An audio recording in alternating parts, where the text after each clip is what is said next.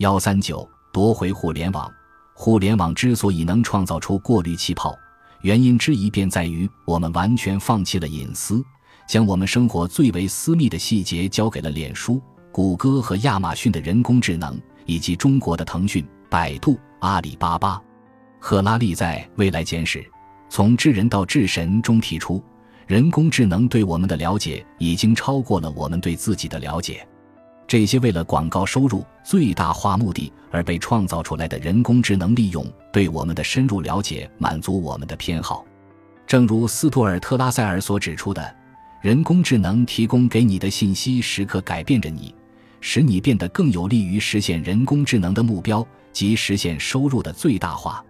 三十年前，蒂姆·伯纳斯里开发了超文本标记语言，揭开了互联网的大幕。他对世界的重大影响已经得到了认可，他获得了图灵奖，被《时代周刊》誉为二十世纪最重要的人物之一，还被英国女王封为爵士。但近年来，他表达了对互联网现状的极度失望。少数大型企业控制所有数据的大规模垄断现象，更是让他痛心疾首。卡特里娜·布鲁克在《名利场》的一篇文章中援引伯纳斯里的话指出。我们的实践证明，互联网没有像预想的那样服务于人类，反而在很多方面辜负了人类。名利场用以下这段话概括了他的观点：互联网的力量不是被人夺走或者偷走的，而是我们几十亿人在每一次同意用户协议、每一次分享私生活瞬间时拱手让出的。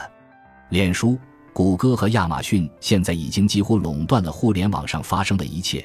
从我们买什么东西到我们阅读什么新闻，再到我们喜欢什么，他们和若干强力的政府机构一道，能以从前无法想象的方式监控、操纵、窥视着我们的生活。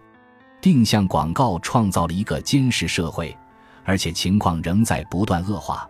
曾担任谷歌大中华区总裁，离开谷歌后，在中国创办了一个创业孵化器，并开展风险投资业务的李开复认为。中国在人工智能赛道上已经建立起领先于西方的显著优势，而这在一定程度上正是因为收集数据在中国较为容易。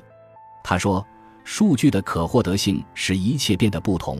中国收集的数据与美国收集的数据有质的不同。”用他的原话来说，硅谷巨头收集你在他们的平台上活动所产生的数据。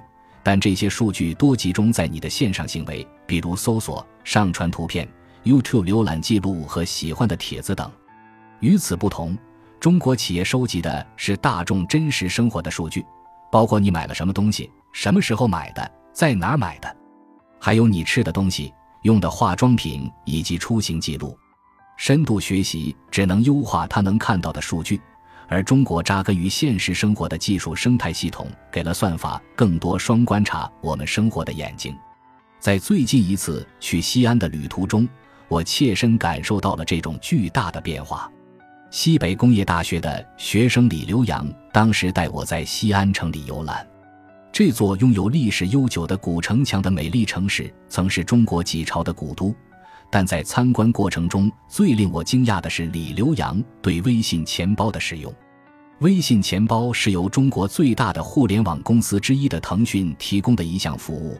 有了微信钱包，李刘洋根本不需要随身携带现金。无论是骑共享单车，还是从街边小店买瓶装水，他都可以用微信钱包服务完成付款。我发现中国很少有接受实体信用卡支付的地方。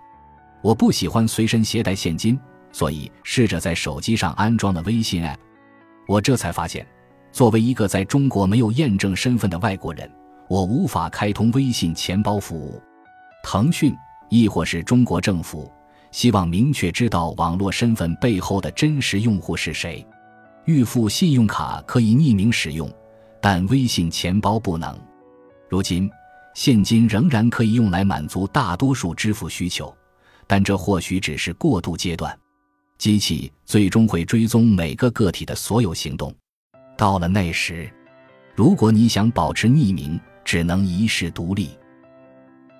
感谢您的收听，本集已经播讲完毕。喜欢请订阅专辑，关注主播主页，更多精彩内容等着你。